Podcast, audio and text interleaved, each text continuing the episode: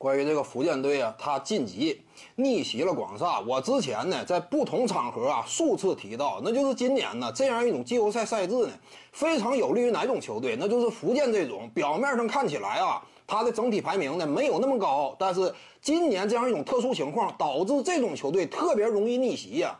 对于他们来说，千载难逢的一次机会。你以福建为例呢，如果说今年啊没能完成冲顶的话，接下来你想争冠呢？考虑到这支球队啊，两大国产核心，一个是陈林坚，再有一个王哲林，他俩都不以防守见长。这样一种国产班底配套呢，说实话啊，就是打季后赛的话，打长了七场四胜制显得没有那么硬。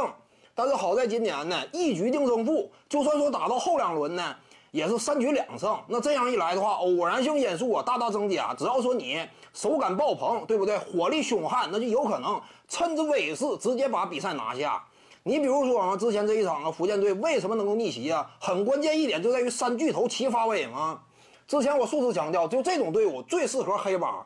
之前勇士队为什么能够逆袭这个呃达拉斯小牛啊？就因为当时的勇士啊，火力非常凶悍。你要清楚啊，两千年初那个时期，就算是零五零六，往往一支球队呢。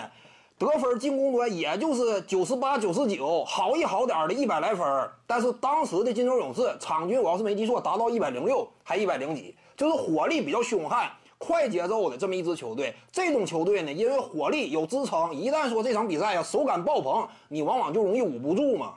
福建队呢，本赛季啊在西北联赛当中打出的场均火力表现仅次于广东队，这是他之所以能够逆袭的一个最关键因素嘛。看没看到这场比赛怎么拿下的？常规赛当中排名第五、高居前列的广厦队，在福建队的火力面前无法跟得上。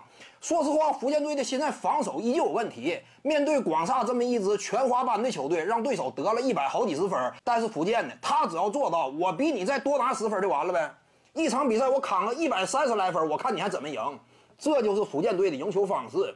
接下来真说遇到，就算遇到广东啊，福建队绝不是没有机会。这三大火力点呢，对方很难忍得住啊。一旦说同时爆发的话，广东队也未必就一定能够跟得上福建队的火力。